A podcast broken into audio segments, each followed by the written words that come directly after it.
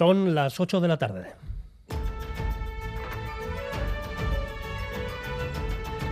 Crónica de Euskadi.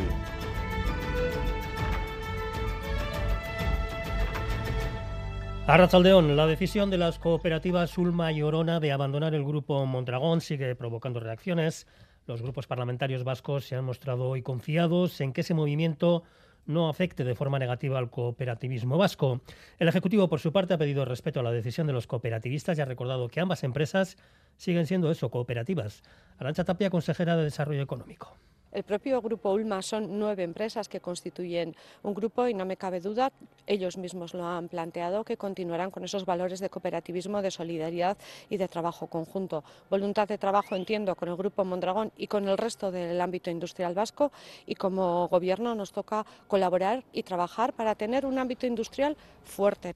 Por lo demás, a dos días de que el Tribunal Constitucional decida sobre la tramitación parlamentaria de la reforma del Código Penal, hoy ha continuado el cruce de descalificaciones entre los socios del Gobierno y el Partido Popular, con expresiones como estrategia golpista o secuestro de los votantes. Enseguida vamos a escuchar esas y otras noticias de la jornada. Vamos primero con la previsión meteorológica que nos trae desde Euskalmet Mayaleniza. Mañana tenemos que destacar el viento del sur. Desde la mañana soplará con fuerza y se notará especialmente en Guipúzcoa y en Vizcaya. A medida que avance el día, se irá intensificando y por la tarde-noche soplará con rachas fuertes. A primeras horas se volverán a formar nieblas y en el Valle del Ebro es posible que no levanten. En el resto, aunque veremos nubes, el ambiente seguirá siendo soleado y con la ayuda del viento del sur, en la vertiente cantábrica las máximas subirán más aún y el ambiente será templado. Y en nuestras carreteras, sin incidencias en estos momentos, según nos informan desde el Departamento de Seguridad y el Gobierno Foral.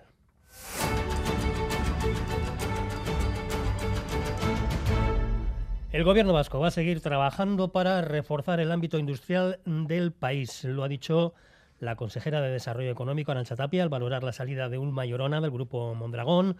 Una decisión, ha dicho, que respeta a la vez que recuerda que ambas empresas siguen siendo cooperativas. Xavier Urteaga.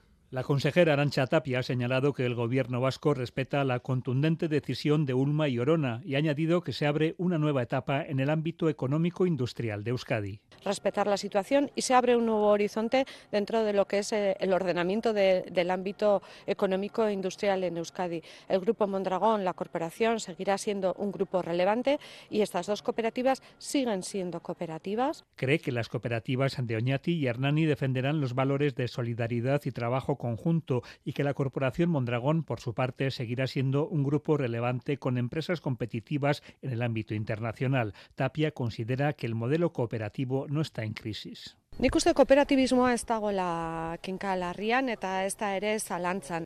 La consejera ha asegurado que el gobierno vasco seguirá colaborando y trabajando para lograr un ámbito industrial fuerte en Euskadi. También los representantes de los grupos parlamentarios vascos han pedido respeto hacia la decisión de Ulma y Orona y también han mostrado su confianza en que el cooperativismo vasco no se vea negativamente afectado. Lier Puente ha recogido sus declaraciones en el Parlamento en las ondas de esta mañana. Todos los partidos respetan la decisión adoptada por los socios de Ulma y Orona y esperan que el espíritu cooperativo continúe. Leisuria Rizabalaga, PNV, Iker Casanova, EH Bildu. El cooperativismo vasco está fuerte. Tenemos la confianza de que el espíritu cooperativo de esa responsabilidad y solidaridad siga permanente a lo largo de los próximos años. Un cooperativo que no tiene parangón en el mundo, modelo de empresa, modelo económico, social, eh, que genera la riqueza de forma repartida. Un modelo, el de las cooperativas, una tendencia a seguir para Íñigo Martínez del Carrequín Podemos IU patrón sigue siendo el patrón y el trabajador o trabajadora sigue siendo trabajador o trabajadora, por tanto,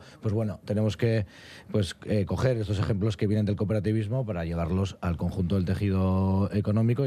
Por su parte, desde el PSE, Alberto Alonso espera que la decisión no se haya adoptado por miedo. Me daría miedo que este tipo de decisiones, pues de alguna forma prevalecieran en ellos decisiones de carácter más economicistas, ¿no? más de, de, de rentabilidad o de rendimiento que, que de ese principio de, solidar, de solidaridad y cooperación. ¿no? Asimismo, para Carmelo Barrio de Pepe Ciudadanos, la salida permitirá aumentar el número de socios. Les va a permitir incrementar socios, que al final, si van a tener más beneficios, es para poder tener más socios, porque ya sabemos cómo funcionan este tipo de empresas.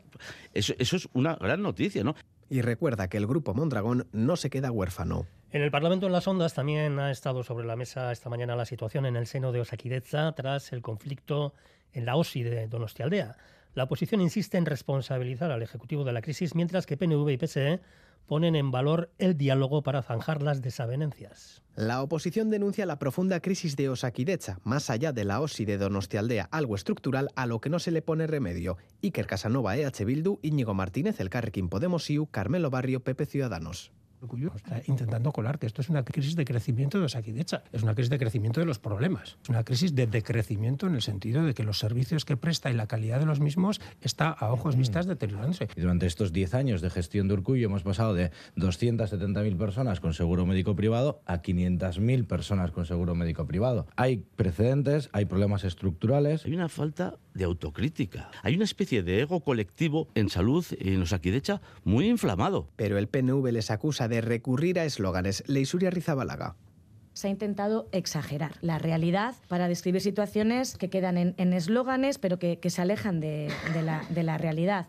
En este caso ha habido discrepancias internas y problemas de relación en la, en la organización, pero se está trabajando para superar ese escollo. Su socio de gobierno, el PSE, agradece que se haya solucionado el problema por la vía del diálogo. Alberto Alonso el gobierno dice que, va a abrir una vía de, diálogo que es de alguna forma lo que, lo que le veníamos pidiendo los socialistas desde hace tiempo, tanto en público como, como en privado. No entendemos otra forma de hacer las cosas. Y lamenta que a veces se confunda la información con la participación. Pues mientras tanto, las movilizaciones en este ámbito, en el ámbito de la sanidad, continúan. El colectivo Topa, Tolos Aldea Osasun Público en Alde, se ha manifestado este mediodía contra el desmantelamiento de Saquedecha y en defensa de la sanidad pública parece que no tienen intención de reconducir esta situación. Lo que fue la joya de la corona del gobierno vasco ha quedado reducido a un decorado de cartón piedra con muchos problemas comarcales. Vidasoa, Basurto, Santiago, Oncológico y la guinda final, el cese y dimisión de prácticamente toda la dirección de la OSI Tolosaldea. Y en Bilbao han sido los trabajadores de las residencias de Vizcaya los que han salido ya a la calle, dando así inicio a una nueva semana de huelga para reclamar la contratación de más personal. Tras 14 días de huelga, eh, seguimos en la misma situación. La patronal ni siquiera se ha sentado a hablar, no escucha. Nos vemos obligadas a volver a salir a la calle. Seguiremos peleando por lo que creemos que es justo. Hay muchas cosas que, negociar y, las condiciones no pueden seguir eh, congeladas más tiempo. Y en el ámbito político, el Consejo de Unión del Pueblo Navarro ha refrendado hoy por casi total unanimidad la decisión del presidente del partido, Javier Esparza, de acudir en solitario a las elecciones forales y municipales del año que viene o la espalda. Los regionalistas consideran que el bloque que hace cuatro años servía para derrotar a la izquierda hoy puede ser un obstáculo. Por eso, ahora señalan que quieren seguir su camino en solitario y buscar lo mejor para la comunidad foral. Una decisión adoptada por la dirección del partido a principios de esta semana y ratificada en las últimas horas con el 99% de los votos del Consejo Político. Javier Esparza, presidente de UPN. Que el Consejo Político de UPN ha aprobado con un 99% de los votos que Unión del Pueblo Navarro concurra en solitario y con su marca a las próximas elecciones forales y en todos y cada uno de los ayuntamientos de esta tierra. Es la decisión de este Consejo Político conformado por la dirección, parlamentarios, representantes de las asambleas locales y las juventudes. Una decisión que aseguran está muy meditada y es la más acertada ya que según las encuestas del partido obtendrá más apoyo por separado. En el actual contexto político, ir en solitario a las próximas elecciones forales y municipales es la mejor opción. Es la opción que da más votos al centro derecha en esta tierra. Además de aquellos, Esparza asegura que espera atraer también los votos de los socialistas que discrepan con María Chivite. También en la comunidad foral, la coalición Contigo Navarra, Surekin Nafarroa, integrada por Podemos, Izquierda Unida, Batzarre, Independientes de Navarra y Alianza Verde, ha presentado sus candidaturas al 28 de mayo. Begoña Alfaro, de Podemos, será la candidata a la presidencia foral. Contigo Navarra Surekin Nafarroa nace de un ejercicio de responsabilidad social. En estos tiempos que corren, la ciudadanía, la gente no entiende cómo por matices no se puede caminar juntos, cómo podemos eh, poner el foco más en las diferencias que en todo aquello que nos une. Fruto de todo esto nace Contigo Navarra, Surekin Nafarroa, un proyecto del que personalmente me siento muy orgullosa. Y sigue la bronca en torno al Poder Judicial. Ocho magistrados conservadores del Tribunal Constitucional han hecho pública hoy una nota en la que acusan de irresponsable al presidente del Gobierno por deslegitimar, dicen las instituciones democráticas, con sus críticas a esa instancia judicial, al Constitucional. Hoy mismo Sánchez ha vuelto a acusar al PP de reclamar elecciones anticipadas mientras a la vez impide que se elija un poder judicial renovado. Cuando ellos ganan las elecciones, entonces ya no hay ni elecciones anticipadas ni elecciones retrasadas, porque ahí lo que toca es mantener en los puestos a aquellos que ellos nombran, aunque sea de por vida. Y eso es lo que están haciendo desde hace cuatro años a esta parte en el Consejo General del Poder Judicial, incumpliendo con la Constitución, y es lo que están haciendo ahora en el Tribunal Constitucional. Respondía desde el PP su presidente Alberto Núñez Feijóo, Sánchez no quiere convocar elecciones porque sabe que las va a perder. Y como saben que vamos a ganar las elecciones, esto es lo que le, lo que le impide al señor Sánchez convocarlas. Ya no le queda proyecto, ya le conocen todos. Incluso los votantes de Sánchez que no le votaron para hacer lo que está haciendo y que sienten su voto secuestrado y que quieren volver a votar. Y desde Podemos, Yone Belarra, que ha pedido una candidatura de izquierdas liderada por Yolanda Díez, aunque también un proceso de primarias, ha calificado hoy la estrategia del PP de golpista. Las declaraciones del señor Feijó reconociendo que bloquean la renovación del Consejo General del Poder Judicial para protegerlo del Gobierno y el desafío sin precedentes del ala derecha del Tribunal Constitucional al Parlamento han hecho que por fin tanto el Partido Socialista como la progresía mediática empiecen a reconocer que la derecha ha abandonado el marco legal y que conspira contra el orden constitucional y contra la democracia. Más cosas. El Foro Social Permanente ha presentado hoy 10 recomendaciones para la construcción de una memoria crítica inclusiva. Una memoria que debe ser suma de memorias individuales y colectivas, ha dicho su portavoz Agus Hernán, y que esté basada en la autocrítica. El impulso de relato único está agotado. De puertas para adentro, todos los agentes reconocen que la memoria deberá ser poliédrica y de puertas para afuera se empiezan allá a ver las primeras señales. Quizás la más relevante, el documento Begiradak, en el que personas tan diversas coinciden en que no nos vamos a poner de acuerdo en el por qué ocurrió.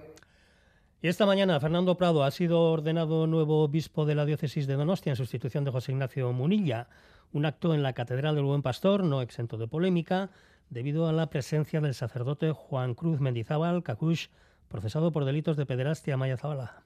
Así es, Fernando Prado ha tomado posesión de su cargo en una celebración oficiada por el cardenal Aquilino Bocos. Ha sido una jornada de importantes emociones para Prado, que ha vuelto a Donostia, donde fue nombrado sacerdote en el año 2000. ¿Quieres anunciar con fidelidad y constancia el Evangelio de Jesucristo? Sí quiero. En la toma de posesión, la música ha tenido un papel fundamental, ya que han actuado las tamborradas, corales y chistularis de la capital, y donde también ha participado el sacerdote Juan Cruz Mendizábal Cacush, quien fue declarado culpable de abusos sexuales a dos menores y quien ya había reaparecido anteriormente mostrando su apoyo a la nueva dirección. El antecesor de Prado, Juan Ignacio Munilla, y el obispo emérito Juan María Uriarte también han participado en la ceremonia.